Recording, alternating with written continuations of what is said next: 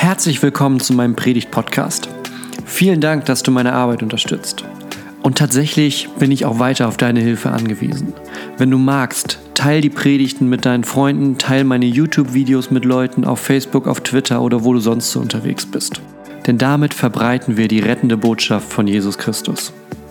Weitere Informationen findest du auf www.pastorgonner.de. Es gibt ja einige crazy Typen so in der Weltgeschichte und nicht mal alle von denen kommen in der Bibel vor, sondern einer von denen ist zum Beispiel auch Sokrates. Vielleicht schon mal gehört den Namen. Sokrates war ja ständig in irgendwelchen Streitgesprächen verwickelt und einmal, da war er mit den Sophisten, das sind die, die es immer ganz genau wissen wollen, mit denen war er im Gespräch verwickelt zu der Frage, wer ist eigentlich der glücklichste Mensch der Welt? Und für die Sophisten war das klar. Die haben gesagt, naja, der glücklichste Mensch der Welt, das ist der, der sein Verlangen befriedigen kann. Also, wer sein Verlangen befriedigen kann, ist der glücklichste Mensch der Welt. Und Sokrates hat so ein bisschen hin und her überlegt und gesagt, okay, dann ist höchstwahrscheinlich der glücklichste Mensch der Welt der, der die Krätze hat. Denn der muss sich einfach nur kratzen und sofort ist alles wieder befriedigt. Das sind keine großen Hirngespenste, keine großen Ziele, keine weiten Wege, sondern kratzen und es geht schon besser.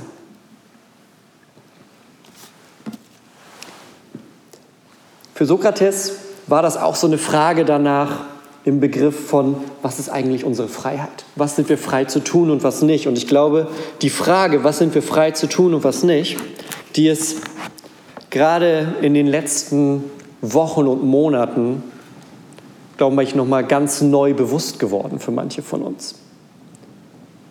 Für manche ist die Zeit gerade ein freiwilliges sich einschränken. Der Stärkere schränkt sich ein für die, für die Schwächeren. Manch andere erleben das aber auch viel stärker als ein, meine Freiheit wird eingeschränkt, mir wird etwas weggenommen, mir werden Rechte weggenommen. Und diese Frage, wann sind wir eigentlich frei, ist mit einer der ältesten Fragen, die Menschen sich stellen. Es gibt ganze politische, religiöse, philosophische Systeme, die sich nur damit der Frage beschäftigen, wann sind wir frei oder wie werden wir frei. Der Buddhismus, ganz groß da drin, mit diesem Weg, sich zu befreien von allem, was uns irgendwie schwer macht, was uns anhaftet, was uns gefangen hält in dieser Welt. Juden und Christen waren da immer schon so ein bisschen skeptischer. Die waren immer stärker der Meinung, naja, wir machen uns nicht selbst frei von Dingen, sondern wir werden von Gott befreit. Eine der bekanntesten Erzählungen, die wir haben, ist die Befreiung aus der Sklaverei in Ägypten. Diese grundlegende Erfahrung des Volkes Gottes, wo es feststellt, wir sind ein besonderes Volk, weil Gott uns, nicht irgendwelche anderen, sondern uns aus der Sklaverei in Ägypten befreit hat. Ja? Mose kommt, dann ziehen die durch das Meer, das sich teilt, wandern durch die Wüste. Und das ist eine ganz prägende Erfahrung bis heute hin für das Volk Israel, weil die sagen, das macht uns besonders. Wir sind ein Volk, das befreit wurde. Und trotzdem glaube ich, dass die wenigsten Menschen, auch mit der Situation, die wir gerade haben, glaube ich, dass wenig Menschen sagen würden, ich bin komplett unfrei in dem, was wir tun. Ja? In dem, was ich tue, bin ich komplett unfrei. Ich glaube, die wenigsten würden sagen, ich bin komplett fremdbestimmt und ich kann eigentlich gar nichts selber machen. Aber trotzdem merken wir an bestimmten Punkten, dass Freiheit verschwindet. Zum Beispiel immer, wenn wir bei bestimmten Dingen handeln. Zum Beispiel, du nimmst eine Arbeitsstelle an. Dann bist du zumindest für die Zeit in gewisser Weise unfrei, weil du erstmal das zu tun hast, was dann eben ansteht in der Zeit acht Stunden am Tag oder wie das auch aussehen mag. Oder du entscheidest dich, ich kaufe ein Haus. Dann bist du in dem Bereich unfrei, dass du dich jetzt eben um dieses Haus kümmern musst. Was da alles ne, mit Regenrinnen, Garten, Streichen, Auffahrt, was alles dazugehört. Also freie Entscheidungen, die wir frei treffen, können uns auf der anderen Seite aber auch wieder einschränken. Und ich glaube, dass es tatsächlich wenige Momente gibt, in denen wir wirklich uns komplett, ganz und vollständig frei fühlen. Als ich so überlegt habe, einer ist mir eingefallen, ich glaube, das ist so das, was sich durchzieht. Wir fühlen uns ganz frei als Menschen, wenn wir uns selber vergessen. Wenn ein Mensch sich selbst vergisst, ist das, glaube ich, der Moment, wo die Freiheit am stärksten spürbar ist. Zum Beispiel, wenn man sich küsst. Im Normalfall denkt, also hoffe ich, im Normalfall denkt man an die andere Person, nicht an sich selber und was man da gerade tut und was das. Im Normalfall ist man bei den Gedanken gerade quasi nicht bei der Sache, sondern in dem Moment gibt man sich ganz einem anderen Menschen hin, gegenseitig. Und was hat das mit heute zu tun? Was hat das mit heute zu tun? Ich habe vorhin gesagt, wir feiern so ein bisschen das nach, was eigentlich gestern war, der Reformationstag. Und der Reformationstag ist ein Fest der Freiheit. Es fängt nämlich mit Freiheit an. Wenn man so gucken möchte, wo fängt die Reformation an, dann fängt die eigentlich mit einem Ruf nach Freiheit an. Ich lese euch mal ein kleines Stück aus dem Galaterbrief vor. Kapitel 5 heißt das, zur Freiheit hat Christus uns befreit. Bleibt daher standhaft und lasst euch nicht wieder unter das Joch der Sklaverei zwingen. Lasst es euch von mir, Paulus, gesagt sein. Wenn ihr euch beschneiden lasst, wird euch das, was Christus getan hat, nichts nützen. Ich weise jeden, der sich beschneiden lassen will, noch einmal mit Nachdruck darauf hin. Mit seiner Beschneidung verpflichtet er sich, das ganze Gesetz zu befolgen. Wenn ihr versucht, mit Hilfe des Gesetzes vor Gott gerecht zu werden, habt ihr euch aus der Verbindung mit Christus gelöst und euer Leben steht nicht mehr unter der Gnade. Wir hingegen warten auf die Gerechtigkeit, die Gott für uns bereithält. Und diese Hoffnung verdanken wir dem Geist Gottes. Sie ist uns aufgrund des Glaubens geschenkt.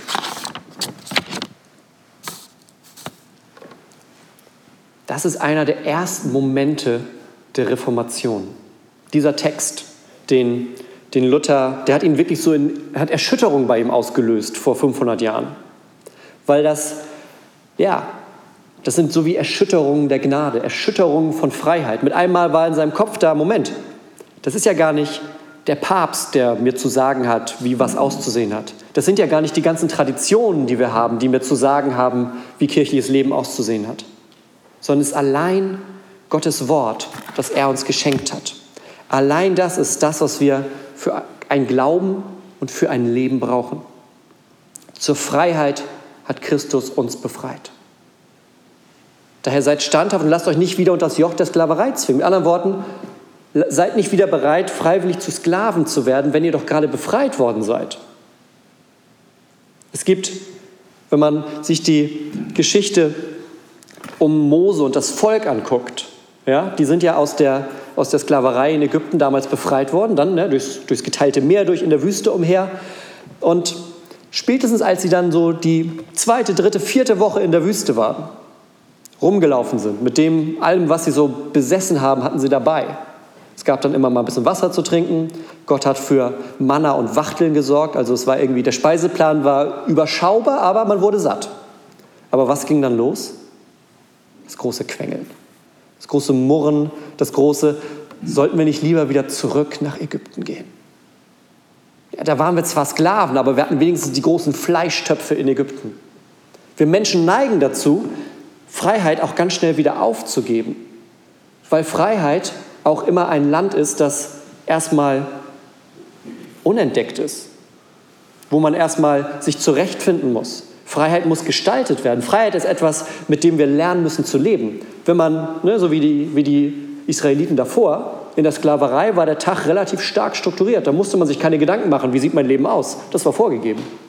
Das heißt, Freiheit birgt auch immer eine gewisse Gefahr. Und deshalb bleibt dieser Ruf aus dem Galaterbrief heute genauso wie vor 500 Jahren, wie vor 2000 Jahren. Zur Freiheit hat Christus euch befreit. Also geht nicht wieder unter das Joch der Sklaverei zurück. Das ruft Paulus damals Luther zu und das ruft er genauso uns heute zu. Und ich finde es ganz witzig, weil wenn man so 500 Jahre zurückblickt oder wenn man auch heute so ein bisschen in die Kirchengeschichte blickt, auch in die aktuelle, hat man manchmal das Gefühl, dass da eigentlich sehr viel Streit ist. Dass es viel darum geht, was ist denn jetzt richtig, wie machen wir denn jetzt was, wie, wie hat das denn auszusehen. Manchmal ist so das Gefühl, dass gerade das Protestieren in Protestanten so ein bisschen zu wörtlich genommen wurde, so ein paar Jahrzehnte lang.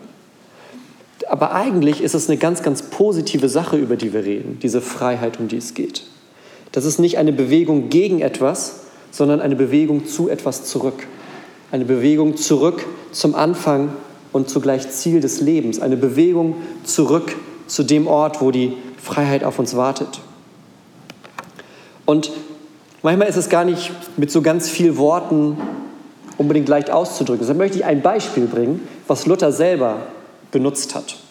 Und das finde ich ähm, zeichnet ein ganz starkes Bild davon, was diese Freiheit für uns bedeutet. Passt mal auf. Luther hat so ein kleines Büchlein geschrieben, das heißt von der Freiheit eines Christenmenschen. Und da versucht er zu erklären, was das denn bedeutet, wenn man sagt, zur Freiheit hat Christus dich befreit. Was bedeutet das? Und er findet ein Beispiel. Er sagt, es gibt einen reichen König. Das ist Jesus. Und es gibt eine arme Prostituierte. Das sind wir. Und er sagt, in der Geschichte ist das dann so, dass diese verschuldete Prostituierte, kein Geld, nur noch Schulden, die läuft halt so in der Welt rum. Und dieser reiche König, der sieht die. Und was passiert in jeder guten Geschichte? Er verliebt sich natürlich. Er verliebt sich in die Prostituierte und heiratet sie. Und am Tag der Hochzeit geht er einen Bund mit ihr ein. Er nimmt ihre Schulden und sie bekommt Teil an seinem Reichtum, er ist ja König, ne? an seinem Reichtum, an seinem Status, an allem, was er besitzt. Und Luther hat gesagt, eigentlich ist das das Evangelium. Da ist ein reicher König, der alles hat. Und da ist eine arme, verschuldete Prostituierte, die gar nichts hat. Aber die beiden gehen einen Bund ein und teilen sich das, was sie haben.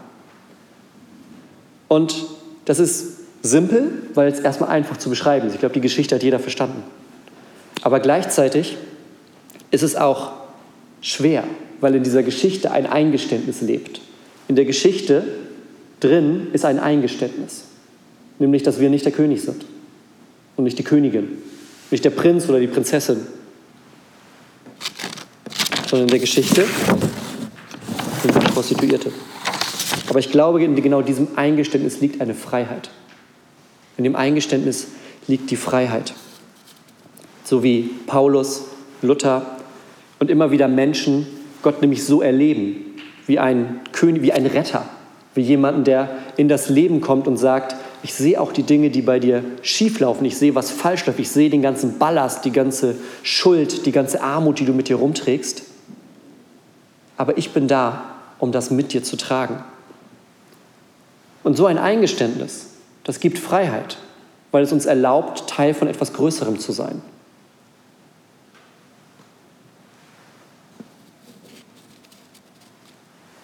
Und in gewisser Weise binden wir uns damit wieder in etwas, aber in etwas, was uns frei macht. Und erstmal klingt das vielleicht komisch, weil wir Freiheit oft verstehen als losgelöst von allem. Ich bin frei, wenn ich an nichts irgendwie hänge, wenn nichts von dem, was irgendwie in der Welt da ist, mich irgendwie einschränkt oder beeinflusst bei meinem Leben.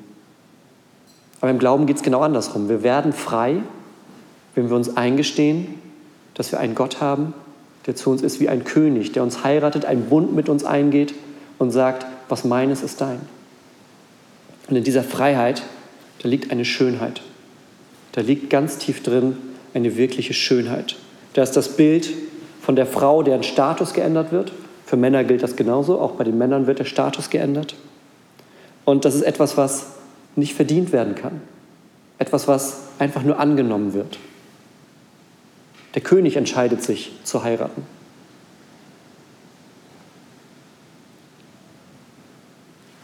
Luther sagt, ich habe gesündigt, aber mein Christus, auf den ich vertraue, der hat nicht gesündigt.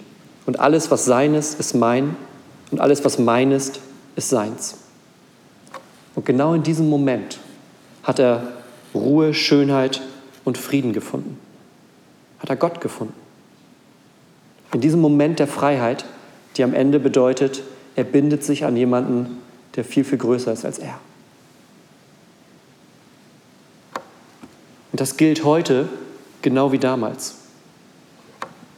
Der glücklichste Mensch ist der, der sein Verlangen befriedigen kann.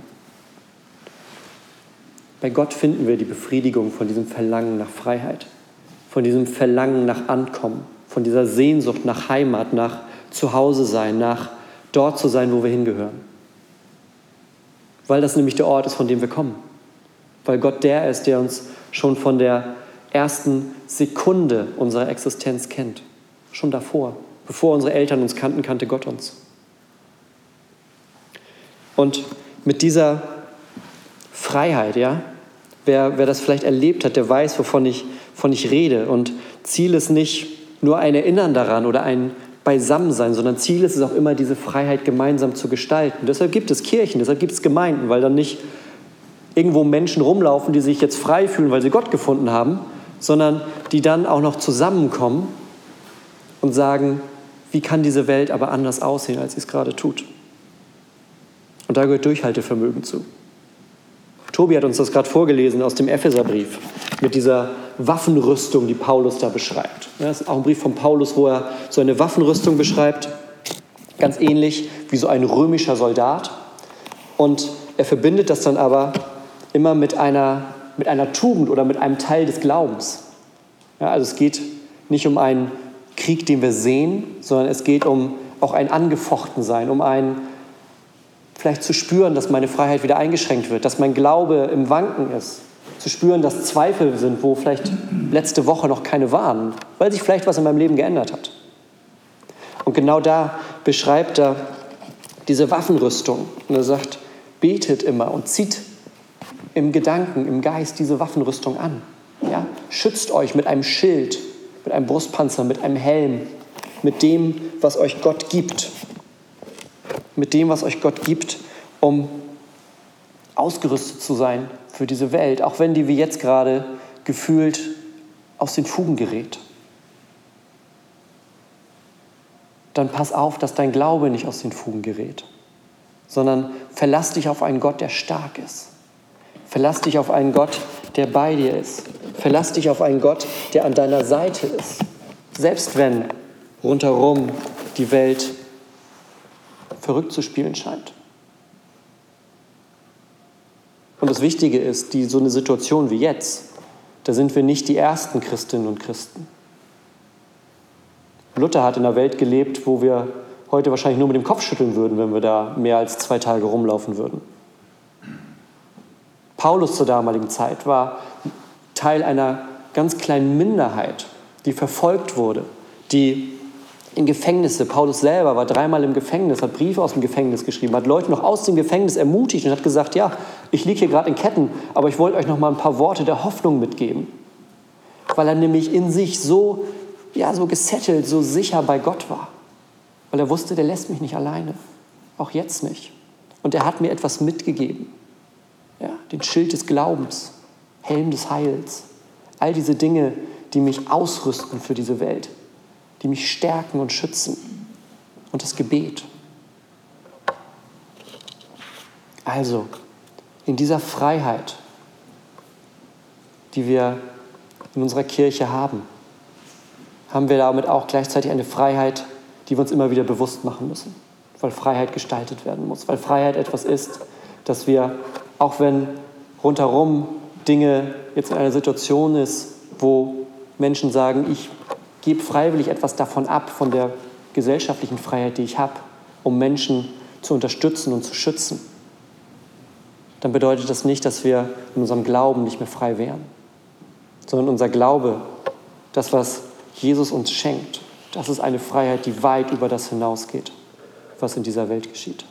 Das ist eine Freiheit, die bis über den letzten Atemzug hinausgeht. Eine Freiheit, die bis über den Moment des Todes hinausgeht, wenn wir eines Tages vor Gott stehen werden. Und er sagt, zur Freiheit hat Christus dich befreit. Was hast du mit dieser Freiheit gemacht? Ist es eine Freiheit, die dich auch wirklich befreit hat? Ist es eine Freiheit, die dir auch den Ansporn gegeben hat, anderen Menschen diese Freiheit zu zeigen? Mit, sie mit hineinzunehmen in diese Freiheit. Und genau dafür möchte ich jetzt mit euch beten.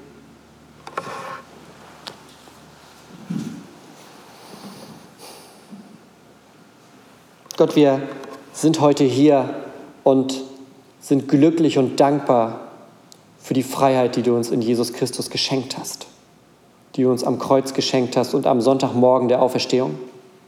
Eine Freiheit, die mit nichts zu vergleichen ist. Eine Freiheit, die uns Ruhe geben kann, die uns Frieden geben kann, die uns eine Heimat bei dir schenkt.